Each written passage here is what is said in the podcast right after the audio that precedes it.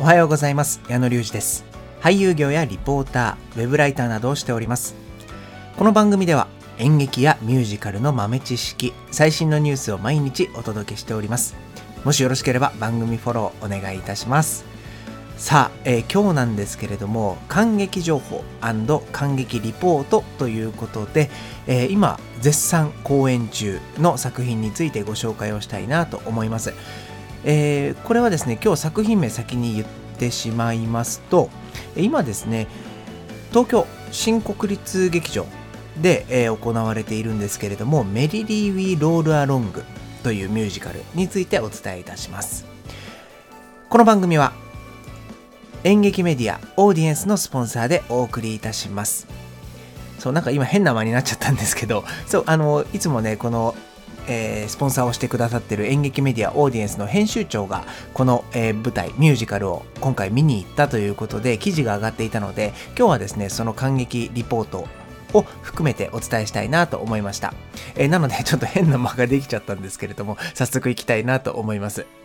えー、今日ご紹介するこのミュージカル面白い特徴がありまして、えー、このなんか逆再生ミュージカル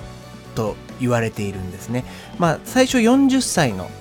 登場人物たち、まあ、何人かその主人公たちがいるんですけれどもそこからスタートしてどんどんこう過去をね思い出していくみたいな逆再生で物語が進んでいきます。この作品なんですけれどもイギリスでオリビエ賞という賞を受賞したブロードウェイミュージカルなんですが、えー、1950年代のニューヨークが舞台になっています。3人の若者の友情ですとかその後の、ね、決別というのを、まあ、あのそういった理由とかなんでこうなっちゃったのかっていうところを逆再生で辿っていくミュージカルになっています。まあこうね人っていうのはあああの時ああしてればよかったなとかあの時もしああしてたらどうなってたんだろうなっていうのは多少なりとも考えると思うんですけれども、えー、どういったところでこの主人公たちの運命が変わってしまったのかですとかあとはそのなんか大人になった時のほろ苦さみたいなものが詰まったミュージカルだそうなのでその中をちょっとだけねあの掘り下げていきたいなと思います、えー、まずね先ほども言ったように一番の特徴は時代を遡っていく構成になっているということなんですね、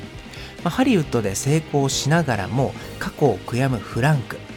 そして以前はベストセラー作家だったのに今や酒漬けの毎日を送るメアリー。そして劇作家として活躍するチャーリー。まあ、この3人がですね、かつて大親友だったわけなんですけれども、今40歳の彼らは心がバラバラで、フランクとチャーリーはもうほぼ絶縁状態ということなんですよね。あんなに仲良かったのに彼らの人生には何が起きてしまったのかというところから始まって、数年ずつ、えー、その年月が遡っていって、二十歳の出会いの頃までを描いていきます。ね、面白そうでしょ？なんか、あのー、フランクはですね、冒頭で、ただ一つの間違いただ一つの過ちを犯した。っていうふうに述べるそうなんですけれどもまあその編集長ね見に行った編集長の個人的な意見としては一つの大きな過ちというよりも小さな小さなこすれ違いが徐々に大きな決裂へとつながっていってしまったんじゃないかというふうにも見えたそうです。やっぱりこうね名声を求めるものだったりとか自分らしさを追求する人そして何かにね依存してしまいがちな人とかそれぞれの思いからしたこう一つ一つの選択が少しずつ少しずつこうずれていってしまったんじゃないかなということなんですよね。まあなんかあのー、やっぱりね僕たちもこう年を重ねて経験が重なってきてっていう風、まあ、大人にとっては耳の痛い話があるかもしれないんですけれどもあの今はね疎遠になっている友達とか、えー、そういった、えー、存在をなんか思い出すえー、ミュージカルになるのかなとも思います。まあその二十歳のね時の3人がもうキラキラと輝いている分にその40歳のその絶縁状態のところが知っている分ねあのちょっと切ない気持ちにもなるということなんですけれどもなんかこの構成面白いなと読んでいて思いましたそして、えー、内容の一押しも編集長紹介してくれてます一押しは、えー、笹本玲奈さんと今夏美さんの美しい切なすぎるデュエットということだそうなんですけれども、えー、さっきご紹介したフランクですね、えー、その最初に冒頭でただ一つの過ちを犯したって言っているフランク平方元気さんが演じられていてチャーリー役をウエンツエイジさんそしてメアリーを笹本玲奈さんが、えー、演じられています。なんかもう思わず鳥肌が立ってしまうようなあの内容があったそうなんですけれどもそれがその今言ったように笹本玲奈さんとフランクの元妻ベスの役を今夏美さんね、あの編集長、あの今夏美さん大好きということで記事も書かれていたので、そのお二人のデュエットがすごい良かったということが書かれてありました。メアリーはフランクにずっとね、叶わぬ片思いをし続けていて、目の前でフランクとベスの結婚をね、見届けることになるんですよね。まあそこでもちょっと切なさが出ていたりとか、あとはメアリーとベスが同じ恋心を歌う歌詞をですね、正反対の心境で歌い上げると。そのね、あの、まあ、美しながらもこう切ない状況に胸がギュッと掴まれたということなんですよね。そして、プロデューサー、ジョーを演じたのが今井清隆さん。あの、もう、大ベテランの方で、あの、渋くてですね、もう力強い歌声がもう圧倒的だったということなんですけれども、そのフランクのね、人生を大きく変えてしまう女優ガッシー役に朝夏まなとさんが、えー、出演されているということなんですけれども、もうね、あの、今回このミュージカル界の巨匠とも呼ばれているスティーブン・ソンドハイムさんが作詞作曲を行ったそうなんですけれども、その彼のね、えー、そのスティーブン・ソンドハイムさんが、えー、作った曲というのがなかなかね難しいというかその条約を演じた今井清隆さんもそのインタビューとかの中でその難しいというか、まあ、難解な曲もあるんですけれどもというような言い方をされていて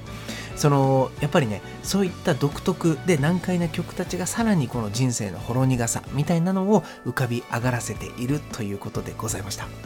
まあ、あのこの5月はですね新国立劇場にて、えー、行われるということなんですけれども、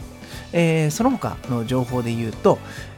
愛知県会場愛知県愛知県の芸術劇場の大ホールで2021年6月4日から、えー、5日。大阪では梅田芸術劇場のメインホールで6月11日から12日。え東京では5月17日から5月の31日までを予定しているということなんですけれども、まあ、あの緊急事態宣言のことなどもあると思うので、えー、空席情報ですとか、あとは、えー、公演情報に関しては各、えー、劇場だったりとか、その公演のホームページをご覧いただければと思います。ということで今日はですね、えー、感激情報感激リポートということで、メリリー・ウィー・ロール・アロングについてお伝えいたしました。えこの番組ではですね、えー、番組に対してのご意見やご感想、そして、えー、紹介させていただける劇団さんや、面白いよという作品、素敵な俳優さんなどを募集しております。え、次戦多戦問いませんので、えー、どんどん応募していただければなと思います。そして、えー、この番組の、えー、スポンサーでもあります演劇メディアオーディエンスでは公式 Twitter や公式 Instagram も設けておりまして、えー、今日、えー、どんな記事が書かれてあるかというものをチェックできます。ご紹介したような、えー、演劇に関する情報だったり豆知識が毎日更新されておりますので、ぜひそちらをチェックしてみてください。ではまた次回の配信でお会いいたしましょう。矢野隆二でした。